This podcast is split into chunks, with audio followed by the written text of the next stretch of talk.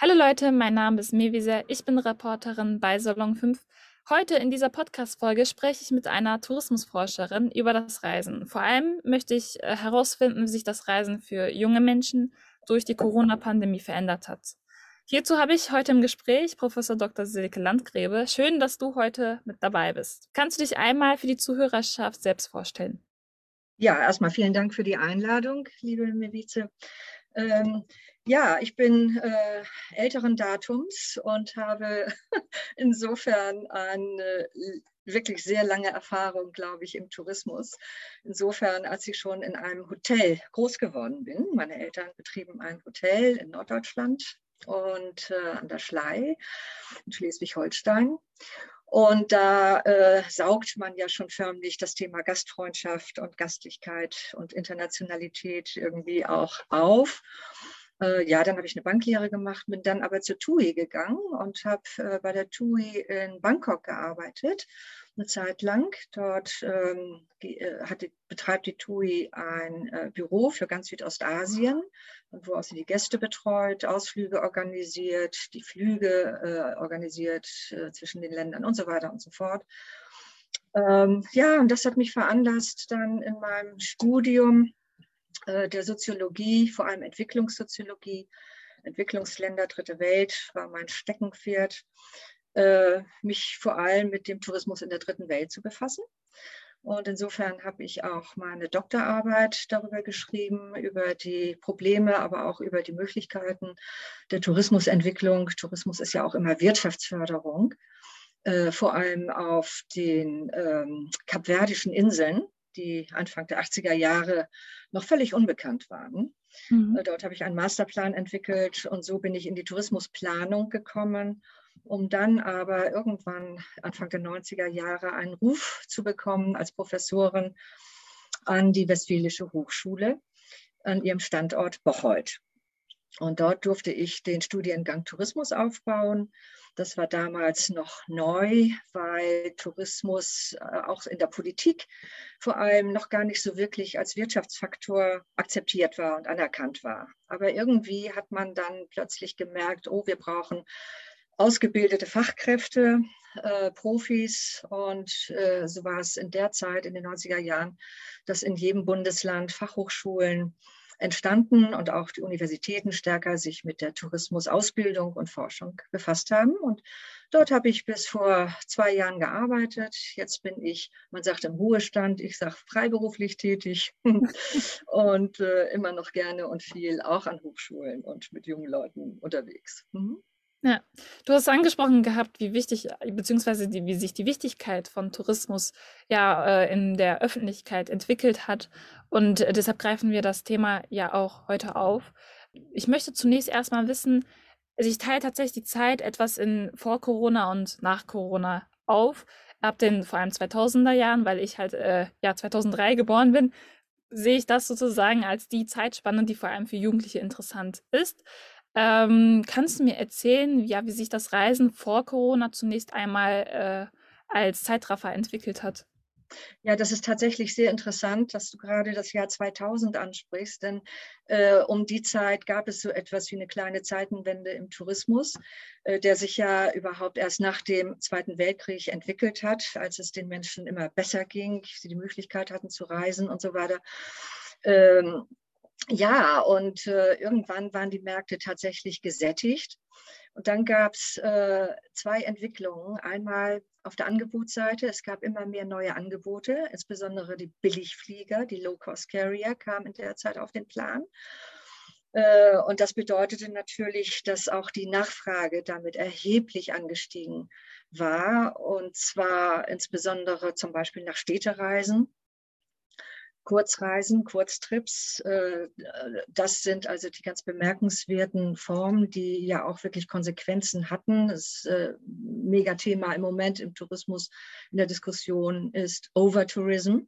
Früher haben wir ganz schlicht Massentourismus dazu gesagt, also die Überbelastung von gerade Städten wie Amsterdam, Dubrovnik, äh, Lissabon, Barcelona, aber auch schon in Deutschland hier und da zu sehen, dass es einfach zu viele Touristen auf einem Ort waren. Das wurde erst möglich äh, durch das äh, Überangebot, kann man schon fast sagen, im Flugsektor.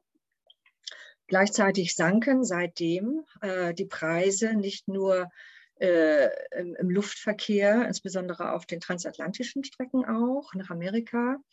Das hängt damit zusammen, dass es eine neue internationale äh, Politik gegeben hat, Öffnungen des, äh, des Himmels, sagt man immer, die sieben Freiheiten im Himmel. Kurzum, es gab immer mehr Angebote dann kamen die asiatischen Länder dazu, die Öffnung von China insbesondere und anderen Ländern, die Tatsache, dass es vielen Menschen auch dort immer besser geht, äh, immer mehr Wohlstand fördert einfach auch immer mehr Tourismus.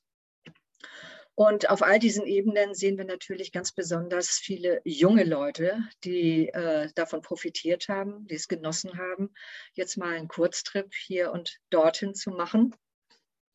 Ähm, ja, auf der anderen Seite haben wir nicht nur in der Fliegerei die Veränderungen, sondern äh, wie du weißt und wie vielen ja bekannt ist, einen ganz besonderen Boomfaktor äh, Kreuzfahrten der Kreuzfahrtmarkt ist wirklich die absolute Wachstumsbranche im Tourismus in den ersten 20er Jahren dieses Jahrhunderts äh, gewesen. Und auch da werden äh, besonders die Ansprüche auch junger Leute von einer speziellen Marke, die ich wahrscheinlich hier nicht erwähnen darf, aber das ist die mit dem berühmten Kussmund, äh, bedient. Äh, und darüber hinaus, äh, ja, können wir einfach feststellen, dass äh, immer mehr äh, Angebote, die es früher nicht so gegeben hat, auch im Beherbergungsbereich, im Unterkunftsbereich entstanden. Äh, zum Beispiel die Hostels. Als ich jung mhm. war, kannte ich das, den, den Begriff noch nicht mal. so etwas gab es einfach nicht. In Deutschland äh, schossen sie dann allerdings wie die Pilze aus dem Boden, vor allem in Berlin. Berlin als der Hotspot für junge Leute, für Szene, für Hipster, für Clubs und so weiter und so fort. Äh, ja, und äh, Hostels gibt es mittlerweile als moderne Alternative und zwanglosere Alter und hippere irgendwo auch Alternative zu den plüschigen und doch eher verstaubten Jugendherbergen, äh, die es früher tatsächlich nur gab für jüngere Leute. Ne? Man hat früher, wenn man wenig Geld hatte, ist man campen gegangen oder eben in Jugendherbergen ungerne äh, oder hat sich ein Interrail-Ticket gekauft und ist günstig, das kann man ja immer noch äh, machen. Äh, es gibt wieder, wieder sehr interessante Angebote, mit der Bahn durch Europa zu reisen. Aber mittlerweile, wie gesagt, hat man die Möglichkeit, in wirklich schicken Unterkünften zu wohnen. Das sind die Hostels, das sind aber auch neue Hotels, auch gerade so in Deutschland. Deutschland ist, gilt ja auch immer als ein bisschen spießig vielleicht und auch macht man nicht so gerne. Aber äh, schon vor Corona sind auch hier neue Hoteltypen entstanden. Mhm. Auch hier darf ich wahrscheinlich keine Namen nennen, aber ich darf die Orte nennen. Ein sehr schickes äh, Surfer, Surfhotel, das Beach, oh, jetzt habe ich es doch gesagt, das Beach Motel in äh, St. Peter-Ording an mhm. der Nordsee beispielsweise oder ein äh, auch wirklich sehr smartes Hotel im Harz. Die Hotellandschaft im Harz ist eher gekennzeichnet durch den Stil der 70er und 80er Jahre des letzten Jahrhunderts noch. Aber da gibt es hier und da wirklich schon ganz, ganz attraktive Angebote und das fördert natürlich auch wiederum den äh, Reiz äh, zu verreisen und vor allem auch durchaus in Deutschland zu verreisen. Ja, das wird wohl so stimmen. Aber dann kam ja äh, Corona und äh, wie hast du die Tourismusbranche ja in dieser Zeit wahrgenommen? Äh, ich habe sie so wahrgenommen, äh, dass es einen totalen Breakdown gegeben hat, erstmal. Also verbunden natürlich mit dem Lockdown, ganz klar, war es einfach ja nicht mehr möglich. Die Hotels waren geschlossen. Äh, Flugzeuge standen still, Tausende von Flugzeugen auf der ganzen Welt. Das war ja eine ganz gespenstische Szenerie. Und insofern äh, lag das Reisen für Monate brach. Und äh, das, damit ging einher, dass natürlich auch viele Arbeitsplätze freigesetzt wurden, muss man auch ganz klar sagen. Äh, die großen Reiseveranstalter haben mit vielen Mitarbeitern äh, sich verglichen, um sie dann ähm, ja, zu kündigen, beziehungsweise sie wurden nicht mehr gebraucht. Ähm, viele wanderten auch aus der Tourismusbranche ab in der Corona-Zeit in andere Branchen, wo die Arbeitszeiten vielleicht auch günstiger waren. Ja, und was die äh, Gäste, die Touristen, die Reisewilligen angeht, äh, ich glaube, dass in der Zeit einfach neue Pläne geschmiedet wurden und dass mhm. auch äh, ja, eine Wiederaufbruchstimmung dann letztendlich stattgefunden hat. Man mhm. hat gerätselt, wie wird sich das Reisen nach Corona verändern? Äh, wird weniger gereist, wird anders gereist? Und im Moment sieht es tatsächlich so aus, als würde die Nachfrage wieder ungebrochen genauso steigen wie zum Beispiel nach dem Zweiten Weltkrieg in Deutschland, als die Leute lange gedarbt haben und dann froh waren, rauszukommen, wieder andere Länder auch bereisen zu können, Neues zu sehen. Und ähm, das scheint sich jetzt auch anzudeuten. Da gibt es allerdings äh, ein paar Einschränkungen, muss man ganz klar sagen. Äh, das Reisen äh, oder der Tourismus war ja deswegen so erfolgreich auch, weil das Reisen immer billiger geworden ist. Das habe ich, glaube ich, eben schon erwähnt. Mhm. Das wird sich sicherlich ändern. Äh, erstens ähm, Preiserhöhungen, wie wir jetzt alle akut, und aktuell mitbekommen, im Energiebereich. Das heißt, der Treibstoff wird immer teurer. Zum einen und zweitens das Umweltbewusstsein hat sich doch erheblich verändert. Äh, viele Menschen sind kritischer geworden und darauf reagieren jetzt tatsächlich Kreuzfahrtschiffe, aber eben auch die Fluggesellschaften, äh, indem sie äh, in umweltfreundliche Forschung, aber tatsächlich auch ähm, Investitionen gehen. Und das kostet natürlich alles Geld. Es gibt noch ein paar andere Parameter, ähm, die dazu führen, dass es auch weniger Flugzeuge äh, in der Luft gibt als früher. Viele Flugzeuge, die ja geleast sind in aller Regel von den Gesellschaften, wurden zurückgegeben oder stehen am Boden. Das heißt also, äh, das Angebot wird quasi verknappt. Und logischerweise steigen dann die Preise und äh, darauf müssen wir uns sicherlich alle einstellen. Vielleicht korrespondiert das mit dem, ich sage immer, Greta-Effekt, mit der Tatsache, dass nach meiner Beobachtung äh, gerade junge Leute kritischer geworden sind und vorsichtiger geworden sind, äh, was die Häufigkeit des Herumfliegens angeht, sondern äh, den Ratschlägen vieler Umweltverbände auch folgen und sagen, wir wollen das Reisen ja nicht verbieten, aber vielleicht macht es doch Sinn, besser einmal im Jahr für einen längeren Zeitraum irgendwo hinzufliegen als fünfmal im Jahr äh, in irgendeine Stadt oder nach Ibiza oder was weiß ich, um Party zu machen, äh, zu mhm. hoppen. Und äh, da wird man sehen, wie sich das tatsächlich entwickelt. Aber man kann ja immer noch anderweitig reisen, also mit einem Zug reisen beispielsweise, wie du das gerade eben auch aufgezählt hast. Ähm, glaubst du, dass da eher die Jugendliche in eine andere Richtung ausweichen oder komplett sagen, nee, wir hören mit dem äh, Reisen auf? Also es ist schwierig aus meiner Sicht zu sagen, die Jugendlichen. Es mhm. gibt nicht die große homogene Gruppe der Jugendlichen, genauso wenig wie die Senioren sich alle gleichermaßen verhalten oder die Eltern oder Familien, sondern da gibt es natürlich auch Unterschiede. Und ich bin ziemlich sicher, äh, dass es auch weiterhin die sogenannten Hedonisten gibt, also die ähm, Leute, auch unter den jungen Leuten, die äh, wirklich gerne einfach mal, um aufzutanken oder um auf Deutsch gesagt die Sau rauszulassen, Entschuldigung, äh, an den Balaton oder Ballermann, je nachdem, fliegen äh, oder ihre Abi-Reisen natürlich gerne weiterführen wollen oder ihre Junggesellenabschiede oder einfach auch mal so mit Freunden zum Shoppen, zu äh, Festivals oder was auch immer ähm, zu fliegen ich glaube, äh, dass diese, dieser Typus, dieser Reisetypus äh, tatsächlich auch weiter bestehen wird. Aber ich glaube wirklich, dass es daneben, das sehen wir ja auch an den Zahlen, äh, eine wachsende Anzahl von jungen Leuten gibt, die bereit sind, mit der Bahn zu fahren, die es sogar genießen, mit dem Zug unterwegs zu sein, weil sie dort einfach eine bessere Gelegenheit haben, fremde Leute, neue Leute kennenzulernen, ins Gespräch zu kommen die es auch schätzen, äh, sich im Land aufzuhalten und nicht im Hotelresort an der Poollandschaft. sondern die herumreisen möchten, das lokale Essen genießen und so weiter. Ähm, also der Wunsch nach Authentizität und nicht nur nach Instagrammable äh, Spots, ähm, der glaube ich wird sogar noch wachsen mhm. im Zuge jetzt, wie gesagt, des zunehmenden äh, Umweltbewusstseins und Krisenbewusstseins.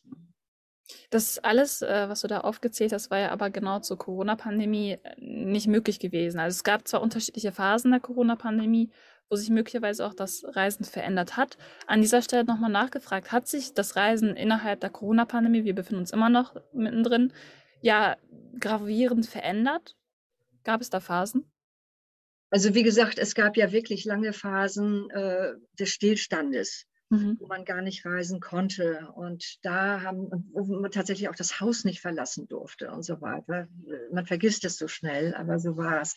Vielleicht äh, ist ein hm, äh, Beispiel dann der letzte Sommer, wo es ja wieder möglich war. Äh, da liegen uns jetzt noch keine Studien, noch keine Zahlen äh, vor. Das wurde noch nicht untersucht wie tatsächlich dort gereist ist. Aber klar ist, äh, die Hotels äh, in den Warmwasserzielgebieten im Mittelmeer überall waren gefüllt.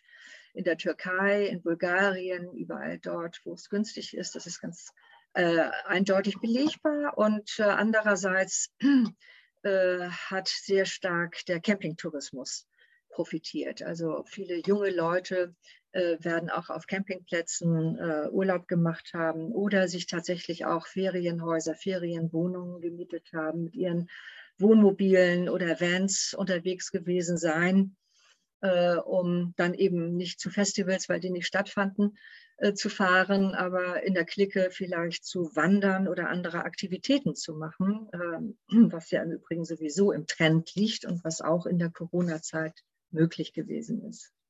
Mhm. Äh, was zurückgegangen ist, extrem zurückgegangen ist, das ist der Ferntourismus. Die Fernreisen haben ohnehin einen relativ geringen Anteil an allen Reisen aus Deutschland, muss man sagen. Das ist weniger als ein Zehntel, äh, fliegen in überseeische Gebiete. Äh, und das war natürlich auch etwas, was im letzten Jahr kaum stattgefunden hat, weil einfach auch die Länder nicht bereisbar waren wegen Corona. Man durfte da schlicht und einfach nur unter sehr schwierigen ähm, Pandemiebedingungen überhaupt einreisen. Das hat natürlich dann auch viele abgeschreckt oder es gar nicht möglich gemacht. Mhm. Mhm. Mittlerweile ja, können ja zahlreiche Leute wieder reisen, weil sich so einiges gelockert hat, einige ja, äh, Maßnahmen dafür getroffen worden sind. Ähm, wie beobachtest du ja den größten Teil der Jugendlichen? Du hast gesagt, du sprichst ungern von den Jugendlichen, aber an dieser Stelle müssen wir tatsächlich versuchen, es zu verallgemeinern, weil ich glaube, die Differenzierung würde etwas den Rahmen sprengen. Ähm, wie die Jugendlichen gegenüber dem Reisen jetzt so nach der heißen Phase von Corona dem Reisen gegenüberstehen? Ich würde sagen positiv. Äh, wie gesagt, wir wissen es noch nicht. Es gibt eine Studie, die äh, Reiseanalyse, die im März jedes Jahr vorgelegt wird, die erfasst aber nicht ausdrücklich die jungen Leute, äh, sondern das allgemeine Reiseverhalten und die Absichten. Aber ich gehe mal davon aus, dass doch viele junge Leute sich auch ähnlich verhalten, zumindest wie ältere, was so die grundsätzlichen Einstellungen vom Reisen angeht. Und da sehe ich tatsächlich auch einen Nachholeffekt, äh, dass sehr viele äh, junge Menschen auch jetzt die Chance nutzen wollen, äh, wirklich aus Deutschland rauszukommen, nach Australien zum Beispiel zu reisen und da Work and Travel zu machen, ihren Voluntarism, Voluntourism muss man sagen, in freiwilligen Diensten Entwicklungshilfe zu machen beispielsweise und vieles andere mehr. Äh, und äh, da ja, äh, profitiert die Reiseindustrie davon. Was ich glaube allerdings ist, dass das Sicherheitsbewusstsein zugenommen hat, das sowieso schon sehr ausgeprägt ist bei den Deutschen generell. Und ich meine auch, dass es eine Zunahme bei jungen Leuten gibt, sich im Vorfeld schon darüber zu informieren, wie sicher ist mein Reiseziel, komme ich zurück, wenn irgendeine Krise, ob das jetzt ein Ascheregen wegen eines Vulkanausbruchs ist oder ein Hurricane oder eben ein Corona-Ausbruch oder was auch immer, äh, davon profitieren sehr stark die Reiseveranstalter. Und äh, da gibt es eben doch auch einige Reiseveranstalter, die sich sehr gut auf ähm, die Bedürfnisse von jungen Leuten eingestellt haben. Mhm. Also, äh, weil die wirklich bemerkenswert äh, qualitativ auch sehr gut sind. Das sind zum Beispiel Höffmann-Reisen für sehr junge Leute, äh, die organisierte Reisen machen, wo die Eltern absolut sicher sein können, dass die Kinder dort bestens aufgehoben sind. Das ist vor allem der große Reiseveranstalter Rufreisen, mhm. ist vielleicht bekannt, in Bielefeld.